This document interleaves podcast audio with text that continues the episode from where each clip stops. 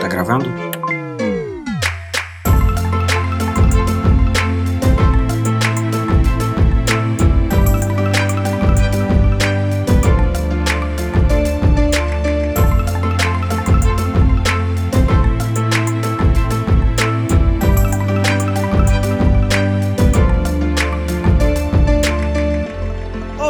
Eu sou o PH e está começando mais um Projeto Lumos no PHdoria. E hoje eu tô aqui para a gente continuar falando de Harry Potter com a Ana Flávia. Olá, estamos de volta.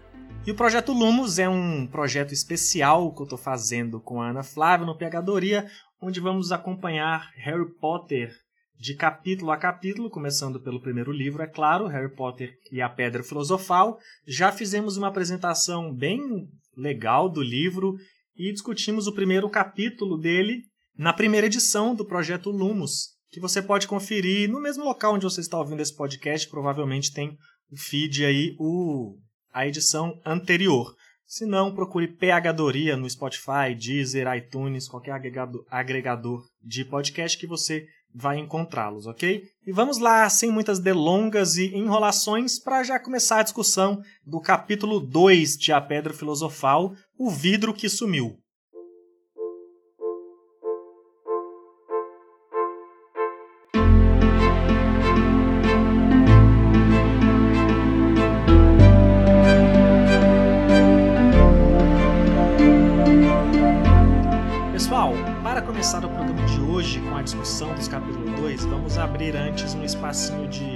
Recadinhos e troca de mensagens com vocês por alguns motivos. Primeiro, muita gente ficou, ai, qual vai ser a periodicidade? Quando vai sair? Quando sai o próximo? Quando eu tenho que ouvir o próximo? A gente não falou isso no capítulo 1, porque a gente não sabia. A gente gravou alguns episódios antecipadamente, este aqui inclusive, tirando essa parte que estamos vindo falar das mensagens, mas a gente ainda não sabia qual ia ser a periodicidade. A gente decidiu em conjunto fazer dois capítulos por semana, tá bom? Porque a gente acha que se fizer só um por semana vai demorar demais para fazer Harry Potter e a gente não quer demorar tanto para ler e nem para discutir com vocês. E a gente acha que ler dois capítulos de Harry Potter por semana é bem tranquilo, principalmente nesse início, tá? Então, para começar, a gente vai ter sempre um episódio às sextas-feiras, que já era o dia do PH Doria, e vai ter um episódio nas segundas-feiras que aí dá para você ler um capítulo ao longo da semana, se tiver com menos tempo, por responsabilidades, cuidar da casa, da família, do trabalho, e mais um capítulo no final de semana, que a gente acha que assim fica suave para todo mundo conseguir ler e para não ficar uma overdose também. A gente sabe que tem gente que deve estar tá ansioso para fazer uma maratona, se quiser acompanhar junto com a gente, mas é melhor ir ponderando, né? Soltando de tempos em tempos, até porque a gente não consegue gravar todos logo. Fica combinado que vamos soltar Projeto Lumos todas as sextas-feiras e segundas-feiras. Bom, a gente queria aproveitar também esse momento que a gente abriu aqui para agradecer. Pedro Henrique já adiantou um pouco, né? Foram muitas mensagens, comentários e muita coisa bem legal. Pessoal se envolvendo, assim, querendo comentar e participar. Então a gente resolveu ler um pouquinho aqui. Eu só queria esclarecer que muita gente mandou a dúvida de como entrar em contato, porque algumas plataformas de podcast não tem como comentar. A gente sempre fala o nosso Instagram exatamente para isso, para vocês poderem interagir, mandar uma mensagem e a gente começa essa interação que eu acho que pode enriquecer muito o programa também, né? Se você lê o capítulo antes e quiser mandar um comentário também, de repente a gente vê o comentário consegue trazer essa discussão para o episódio, se ele não tiver sido gravado ainda, porque às vezes ele já vai ter sido gravado. É, mas mesmo gravado a gente consegue adicionar aqui, né, nessa parte. E se vocês não ficarem à vontade de falar com a gente nas redes sociais, ou achar que vai ser invasivo, ou se a mensagem não couber, ou por qualquer outro motivo, tem o e-mail também do programa, phdoria.gmail.com. Vocês podem falar com a gente por todos esses meios, tanto as nossas mensagens, como comentários onde a gente coloca o post, como por e-mail, que a gente vai estar tá lendo todas, respondendo as que a gente conseguir e trazendo aqui para o público também compartilhar alguma dessas mensagens. Bom, então a gente queria agradecer o Ítalo, a Marcela e a Isadora que comentaram que estão voltando a ler por conta disso tudo. E aí a gente achou maravilhoso, porque a gente, não sei, eu não imaginava que isso ia ter esse tipo de movimento, mas é legal. Então, se você também quiser retomar as leituras, acompanha com a gente. A Flávia, que começou a ler agora pela primeira vez, depois de adulta na quarentena, que também foi muito legal. O nosso pai, que nem de Harry Potter gosta, mas que está ouvindo o podcast. Obrigada, pai. Queria também, então, deixar um agradecimento a algumas pessoas, que uma delas é a Lari. No final do programa, vocês ouvem uma vinhetinha falando que esse programa foi editado e produzido pela Ellis Studios. A Lari é uma das pessoas que forma a Ellis ao lado do Lucas. Eles dão todo o apoio e suporte para o PHdoria, além de vários outros podcasts, que é a Ellis é uma produtora de podcasts, né? A Lari tem um podcast de cinema, que é o Super Cuts. Em breve ela já me prometeu que vai falar de Harry Potter lá, então fiquem ligados. E tem vários outros podcasts de vários outros assuntos lá, inclusive o Animes Overdrive, que é um outro podcast do qual eu faço parte.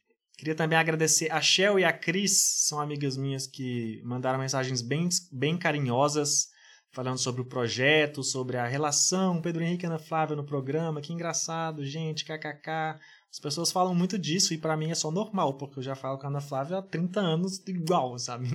E é engraçado que vocês acham divertido quando a gente concorda ou quando a gente discorda. E esse é engraçado, porque tem gente que acha que a gente fala parecido, tem gente que acha que a gente não tem absolutamente nada a ver. Então, tem muita. Isso é ser irmãos, gente. Exatamente. É muito igual e é muito diferente. É, mas as meninas elogiaram muito isso também e elas sempre me dão apoio para tudo. Então aproveita até para apoiar a Shell. Gente, procura a Shell no Spotify. Não sei se quando sair esse programa ela já vai ter ou não soltado as músicas novas que ela está planejando soltar ouçam a Shell. Também a Elisa, que foi uma pessoa que me deu muito apoio quando eu fiquei meio assim, achei que passei por uma breve crise um pouquinho antes de lançar o programa. Ela me deu uns toques maneiros. E todas as pessoas que apoiaram, gente, ouvir já é apoiar, indicar para outra pessoa é apoiar. Avaliar, seguir o podcast, tudo que você faz em relação ao podcast já é um baita apoio pra gente. É óbvio que quando vocês falam pra gente, a gente é capaz de agradecer publicamente esse apoio, né? Porque a gente está vendo mais concretamente o que vocês estão fazendo, mas só vocês ouvirem, vocês falarem sobre o programa, sobre o Harry Potter, divulgar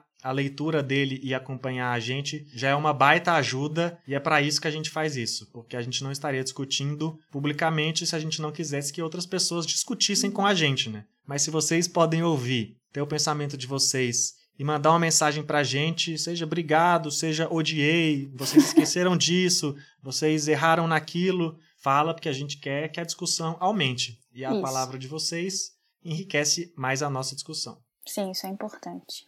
Então, para encerrar esse momento recados, eu vou ler trechos da mensagem da Marina, que mandou, mandou uma série de áudios. Ela queria dizer que ela gostou tanto, mas tanto do podcast, que ela queria comentar, só que ela ficou muito angustiada porque podcast não tem comentário. Por isso que a gente frisou aqui que vocês podem mandar mensagem lá no nosso Instagram, que é um meio fácil da gente acessar. Aí ela sugeriu, num momento muito old school, que o podcast podia ter um telefone e ser tipo uma rádio para ela poder ligar e fazer todos os comentários que ela queria. E aí, como ela não tinha essa opção, ela mandou mensagem mesmo pelas redes sociais no que ela chamou de tópicos mentais e ela mandou vários. Mas o que mais chamou a nossa atenção e que a gente queria compartilhar aqui com vocês foi um relato muito pessoal dela, que ela é uma mulher adulta casada, só que na casa dela, na sala dela, tem uma varinha enfeitando, assim como elemento de decoração, no que ela diz que é um pedestal que fica essa varinha, e ela diz que ela recebe muita visita lá, e muita visita que debocha disso, que ela é adulta e gosta de coisa infantil.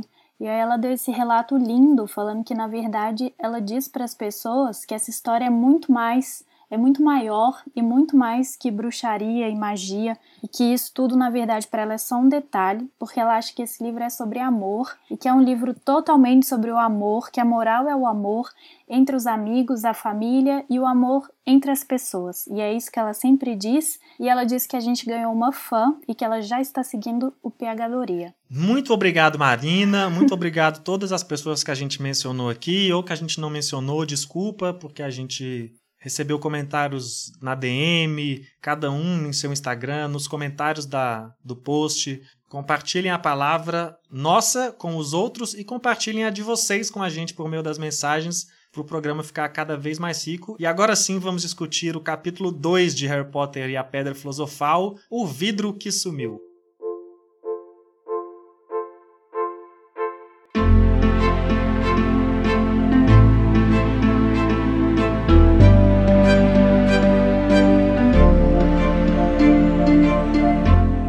Gente disse que não ia enrolar, ia ser sem delongas, mas é que eu lembrei que da saga toda do Harry Potter e a Roku lançou recentemente uma nova coleção com umas ilustrações muito bonitas, umas capas em preto e branco, que são umas capas com umas ilustrações bem maduras e sérias assim. Para quem nunca leu Harry Potter, se é, bom, eu ia falar se ainda existe gente assim, mas claro que existe, porque tem pessoas novas nascendo no mundo. Mas quem nunca leu e aí tá lendo, começando agora, também vai ter a gravação do próprio Pottermore, né, dos atores e de um pessoal convidado que ama Harry Potter lendo os livros, e eu acho que isso vai estar tá no YouTube, eu não tenho certeza. Inclusive, uma do, a gente já estava falando sobre fazer isso há algum tempo, né, e o fato do Harry Potter, do Pottermore começar a fazer isso, deu uma motivada pra gente começar logo. Vocês podem acompanhar lá ouvindo os atores e celebridades do mundo de Harry Potter lendo e depois voltar aqui para ouvir as nossas análises e comentários. E só uma informação sobre o que você falou do, dos 20 anos. São 20 anos não de Harry Potter, mas de Harry Potter publicado no Brasil. Ah, Como a gente ótimo. falou na primeira edição, o primeiro livro saiu em janeiro de 2000 e agora estamos em 2020. Então são É, eu percebi 20 que os anos. 20 anos não batiam, porque a gente tem aquela edição com a capa da casa, né? Aquela edição em inglês, que é especial da capa de cada uma das casas, que você tem a Corvinal, a Lufa-Lufa, enfim. E aí aquela é de 20 anos, por isso que eu sabia que essa agora não era, por isso eu hesitei, enfim. Pois bem, mas então vamos agora para o segundo capítulo, que é O Vidro que Sumiu. O vidro que sumiu começa com o dia do aniversário do Duda, insuportável. E aí eu acho que é quando fica muito claro que ele é realmente insuportável. Que ele é o pior dos Dursley. É o pior da família, extremamente mimado, extremamente mimado. E eu acho engraçado que ele ganha 36 presentes. 36 presentes. Que loucura. Nem sei se em casamento o pessoal ganha 36 presentes, mas o Duda ganha no dia do aniversário dele. E aí ele acha E muito a lista ruim. de presentes dele, que, é, que a gente vendo hoje, porque o Harry Potter, como a gente já falou na edição passada também, é, a história dele se passa em 91, né? E aí os, os presentes dele, ele ganha uma, dentre vários que são listados, ele ganha uma câmera filmadora. Sim. Quem é que tinha câmera filmadora? Criança em 91, gente, pelo amor de Deus. Sim. Ele ganha 16 jogos de computador, nem existia tantos jogos assim na época. Ele tinha todos que existiam. Esse é o Duda. Por isso ele é insuportável.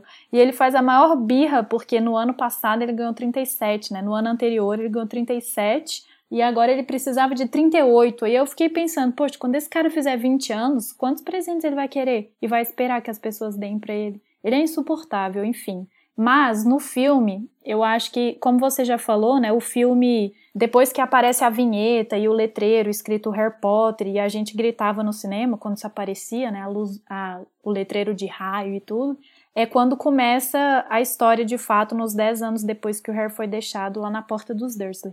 E eu acho essa cena no filme muito bonita, porque ela parece ser muito é, musicada, assim, ela é muito ritmada e ensaiada. Tem aquela coisa da, da tia Petúnia ir lá no quarto dele, no quarto não, né? No armário, debaixo da escada que o Harry habita. E ela vai lá e bate na porta, assim, meio que num ritmo, né? Ela, up! E aí bate assim, up, up, sei lá como ela fala. E aí o Duda vem descendo a escada e ele desce rapidinho, aí dá dois pulinhos, aí volta e vem. E é uma coisa muito não sei, eu acho bonito, assim, coreografada, eu acho bonita essa cena. Não sei se eu tô valorizando demais, sei lá, eu acho bonito de ver. É, não, mas é outra vantagem do filme mesmo, né? Essa. Além do visual do mundo mágico, a própria. como a trilha sonora completa a magia do filme, né? Tem uma. Isso que você falou das coisas serem meio musicadas. Não sei se exatamente nessas cenas a trilha sonora faz isso, porque não assisti prestando atenção. Eu acho que não tem trilha nesse momento, é só mesmo a batida da tia Petúnia e o passo do Duda que fazem isso. É, mas é porque uma coisa que eu vi sobre a trilha é que, que eles fazem uma técnica que é chamada até de Mickey Mousing, por causa do Mickey, que tem inspiração nas animações da Disney, do Mickey e, outras, que é quando a trilha tá exatamente combinando com a animação, Hum. sabe? Se o personagem tá fazendo um movimento suave, a trilha tá narrando esse movimento pela Entendi. música, e Harry Potter faz muito isso em vários momentos, e até em, em, contraste com isso, em situações em que o mundo está muito real, tipo apresentando o zoológico que a gente vai falar nesse capítulo, ou apresentando a estação de trem, ou apresentando o exterior da casa dos Dursley, a trilha até para, assim, não tem trilha, porque é como se a trilha fosse mais um dos elementos de magia na vida do Harry Potter, e isso é uma coisa ah. que obviamente não tem no livro, onde o filme ganha muito. Dá pra gente fazer podcast edição completa, só analisando a trilha, mas como a gente está falando do livro e como a gente não sabe nada de música, fica só essa opinião, essa opinião não, esse comentário sobre a parada que eu li. Sim. Mas outra coisa também é que isso, quando a gente conhece essa realidade do Harry Potter já crescido, né, em que o Duda é muito mimado, ele vive embaixo de um armário da escada, a tia sendo fazendo pressão com ele, uma coisa bem de, de contos de fadas assim da madrasta má, né, aquela coisa bem estereotipada. Sim. O início do Harry Potter tem muito essa marca de conto de fada, onde as coisas são bem mais maniqueístas, assim. Tem o bom, tem o ruim, tem a madrasta má e o, e o cara vítima. Ainda não tem não tem nuances de personagens que pode estar de um lado para o outro. Mas eu acho que isso não tem hora, não tem durante muito tempo na série, né? É só à medida que quase no fim que isso começa a aparecer. Que eu acho que... É, na verdade, o tom da série vai ser sempre bem esse, é. né? O que acontece é que às vezes alguns personagens não são guiados essencialmente por esse bom e ruim, até mesmo o próprio Harry Potter num certo tempo, mas aqui para estabelecer os conceitos é muito claro isso. E queria fazer uma pausa filosófica aqui, é, sobre Faça. isso das madrastas, que aí já nem é curiosidade de Harry Potter, é só uma pausa filosófica mesmo, curiosidade das madrastas, porque falei disso e lembrei. Que essa história de madrastas, de conto de fadas, de Cinderela, que a madrasta é muito má, tem uma origem na Idade Média, porque o que acontece? As mulheres, quando iam parir, morriam muito, porque parto natural é arriscado, né? É um processo arriscado. Hoje em dia não é à toa que existe a opção da cesárea. Sim. É, mas muitas mulheres morriam durante o parto e aí as crianças nasciam e ficavam sem mães, precisavam ser criadas só pelos pais. E era muito comum também que os viúvos sempre se casassem novamente. Aí, diante das famílias medievais, é, crise ou falta de alimento ou necessidade de privilegiar algum filho, tanto para a nobreza ou para a igreja ou para as vantagens que a Idade Média tinha para poucas pessoas, né? Esses filhos do primeiro casamento era acabado meio que sendo deixado de lado. Obviamente que as madrasas não eram sempre más e evil, né? Só que só essa pausa filosófica aí para mostrar a origem das do clichê e que a gente vê aplicado aqui no Harry Potter com os Dursley. Sim, momento History Channel com Pedro Henrique. Bom, mas eu queria retomar que você falou da trilha sonora, mas você não falou porque às vezes alguém ainda não saiba que quem fez a trilha sonora foi o John Williams, que é maravilhoso e que a gente sempre acerta no Flash Pops, que aí é outra coisa que eu não sei se as pessoas conhecem, mas a gente conhece e a gente joga bastante. Antes da gente ir para a parte do zoológico, eu queria só comentar que, do mesmo jeito que no capítulo passado a gente falou que o Sirius Black já aparece e que ele é um personagem que vai aparecer nos próximos livros, a tia Guida também é mencionada, e aí é super cruel, né? Porque eu acho que é o tio Walter que fala que a tia Guida odeia o Harry e fala na frente dele, assim, na maior insensibilidade. E ela vai fazer uma próxima aparição no Câmara Secreta, né? No próximo livro, que é uma sequência, assim, bem engraçada, enfim, ela vai retomar e ela se torna uma personagem com uma mínima relevância ali numa cena do próximo livro. Eu achei que você ia falar de outra personagem, porque nesse momento que ele fala da tia Guida, eles vão fazer o rolê de aniversário padrão da família, né? Só que o Harry nunca participa disso e sempre é deixado com outra pessoa, que é essa personagem, que é a Arabella Fig. A senhora Fig, que é vizinha deles e é uma velha com quem o Harry sempre fica quando os Dursley precisam sair de casa. Mas aí, como ela não pode ficar com o Harry dessa vez, aí eles procuram a opção da tia Guida e uma outra amiga da Petúnia até. Sim. Mas a senhora Fig, eu acho que no filme ela vai aparecer só lá pro quinto, talvez, sendo que no livro ela vai permeando a vida do Harry em outros momentos. É muito coadjuvante, mas é legal que ela já estava inserida aqui desde o início, né? Sim. E numa figura bem da senhorinha caseira, né, que cuida dos gatos. A bruxa gatos. do 71. ah, não é ela tem os gatos e a casa dela é fedida. É só isso. Tá, mas o que acontece é que eles não conseguem deixar o Harry nem com a tia Guida, nem com a senhora Fig, nem com ninguém, e o Harry tem que ir com eles para o passeio de aniversário, que dessa vez vai ser uma ida ao zoológico, né? Que no filme eles vão só em família e no livro eles vão com um amigo do, do Duda, que é Pedro Pedro, não sei É, eu das não contas. lembro também. Pedro alguma coisa. Só que antes deles irem, a gente já começa a ter alguns flashbacks na cabeça do Harry, mais uma vez falando do, do porquê que eu me encanto tanto com o livro, porque ele completa lacunas de pensamento e construção de flashback que não tem como fazer no, no filme, pelo menos não da forma que eles escolheram filmar, né? Mas é que o Harry começa a lembrar de episódios em que coisas bizarras aconteceram na vida dele. Ele corta o cabelo, o cabelo cresce sozinho, uma roupa muito brega que a tia quer pôr nele encolhe, Ele se ele transporta pro apareceu telhado. do nada no é. telhado e a gente já vai vendo que a magia faz parte da vida dele, tanto para ser construído isso como contexto no universo inteiro de Harry Potter, né? E fazer um contraponto com a vida normal dos Dursleys e mostrando já que eles se incomodam demais com isso, castigando o Harry por coisas que às vezes ele não tem culpa, na verdade que ele não tem, porque ele não sabe o que está acontecendo, e também estabelecendo até o plot twist que acontece, que é o grande chamariz desse capítulo e dá o nome, né, que é o vidro que sumiu, que é quando eles estão no zoológico. E aí, quando eles estão no zoológico, eu não sei se eles já chegaram no zoológico, mas tem uma coisa engraçada que é, você já comentou, né, que o, o Duda não quer que o Harry vá, nem ninguém quer, né, na verdade, que ele vá, ninguém da família quer que ele vá. E a tia Petúnia sugere que ele fique no carro e o tio Walter se recusa a deixar ele sozinho dentro do carro. Não é porque é perigoso deixar uma criança sozinha no carro, mas porque o carro é novo. E aí o Harry pode, que nem você falou, né, fazer algo inesperado que eles já sabem que pode acontecer e arruinar o carro de alguma maneira. E aí a gente tem a plena consciência que os Dursley não são pessoas boas de maneira alguma. Eu não concordo muito com essa frase, mas eu vou deixar pro próximo capítulo a gente debater isso. Você acha que eles são bons? É isso que você não concorda? É isso mesmo. Caraca, isso vai-. Vai dar problema, mas tudo bem. Vamos adiante. Muito mais tarde, deitado no seu armário, Harry desejou ter um relógio. Não sabia que horas eram e não tinha certeza se os Dursley já estariam dormindo. Até que estivessem, ele não poderia se arriscar e ir escondido até a cozinha buscar alguma coisa para comer. Vivia com os Dursley havia quase 10 anos, 10 infelizes anos, desde que se lembrava, desde que era bebê e seus pais tinham morrido naquele acidente de carro.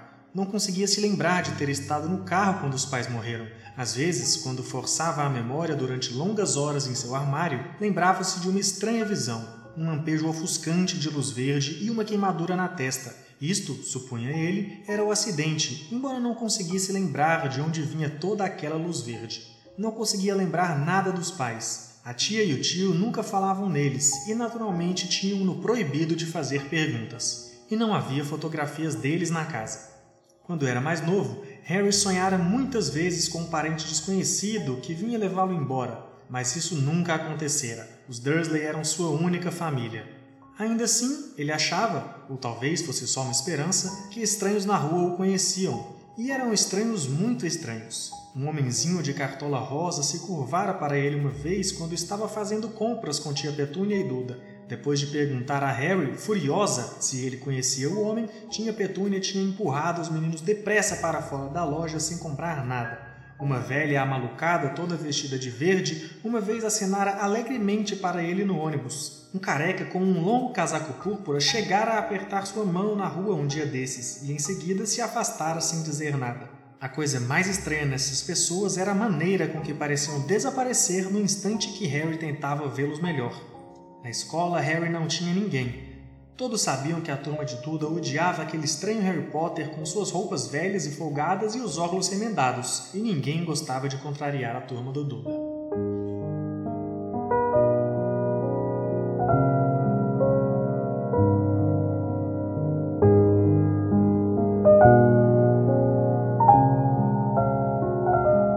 Mas vamos falar então da do vidro que sumiu. Isso, da magia e da cobra. Tem uma coisa maravilhosa que o tio Walter e a tia Petúnia compram um sorvete para todo mundo, né? Pro Duda e pro Pedro. E pro Harry é um picolé.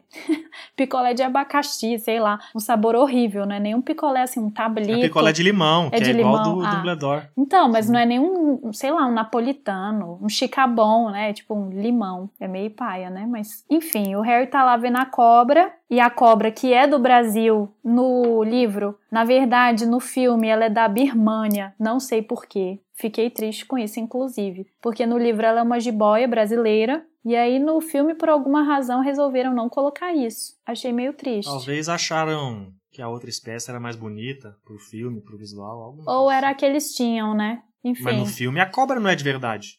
Ah, em alguns momentos ela é de verdade, ela não é toda, como que chama aí, animada, sei lá. É, digital. É, digital. Não é, acho que não. Mas enfim.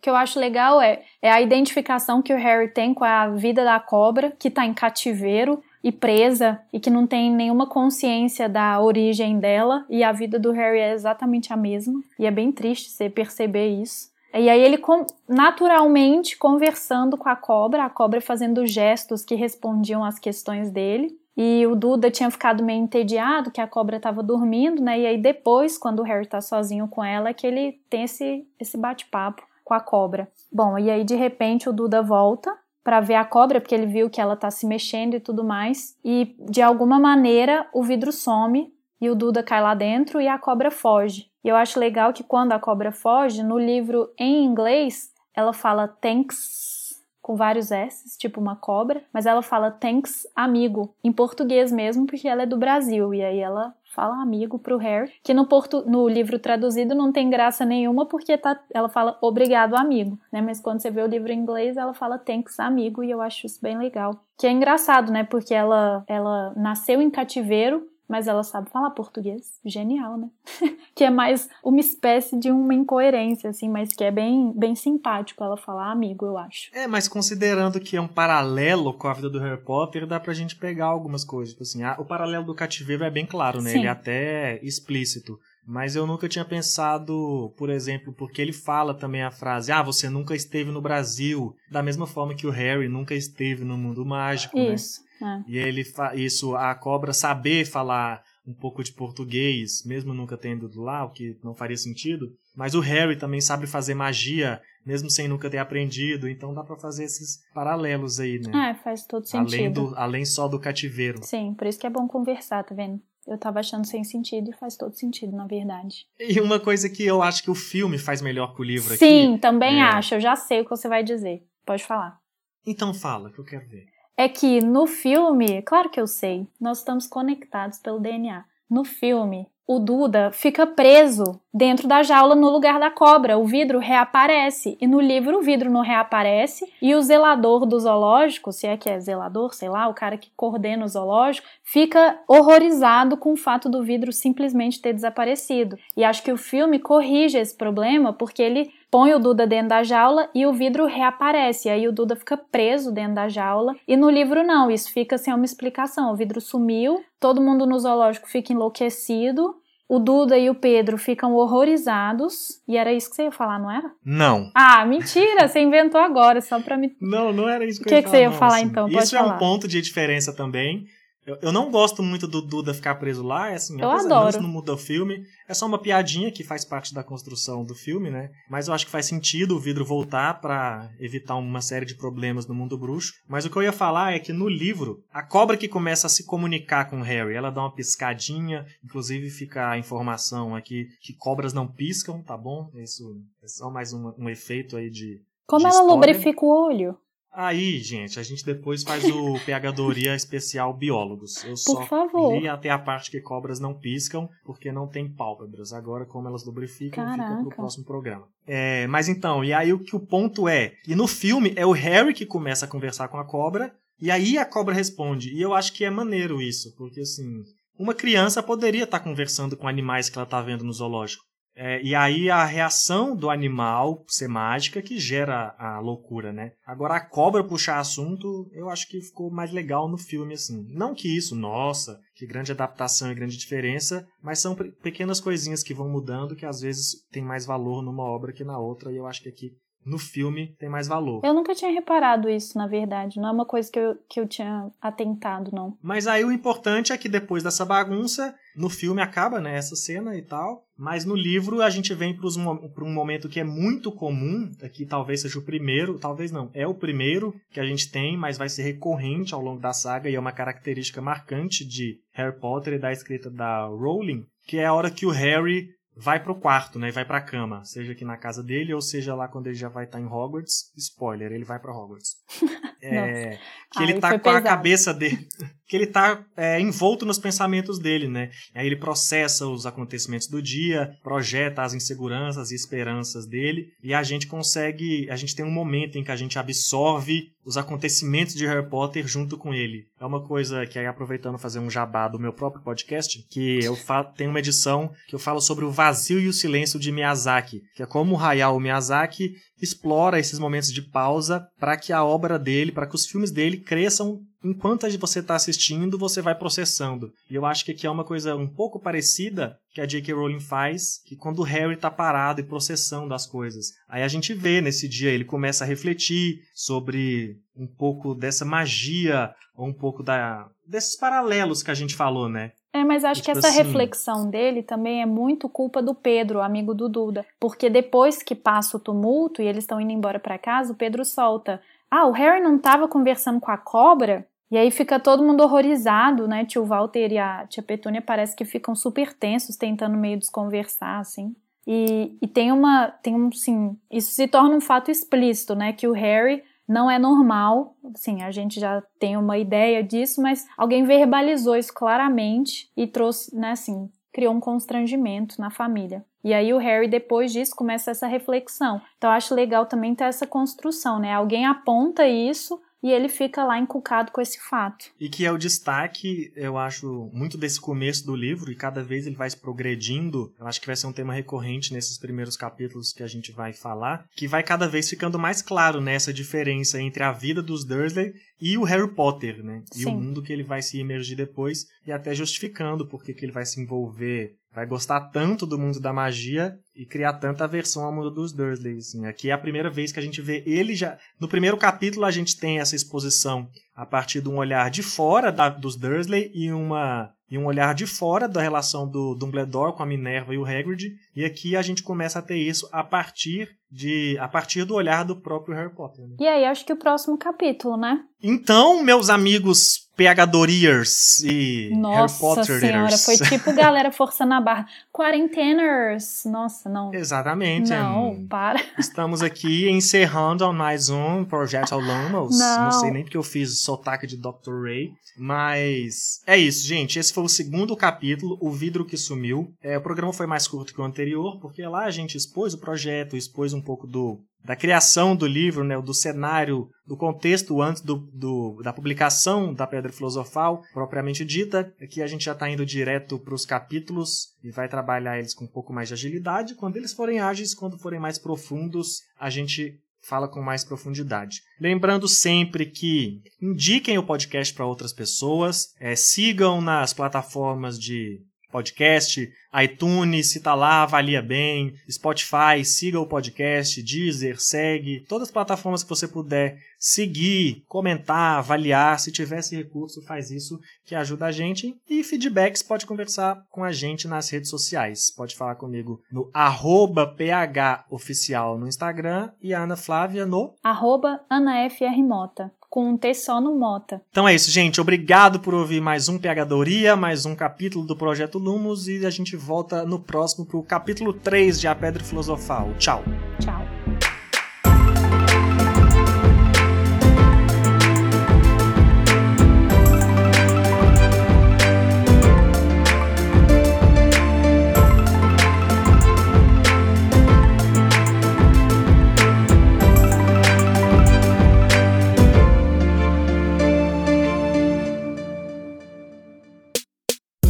Podcast é produzido e editado pela Elis Studios.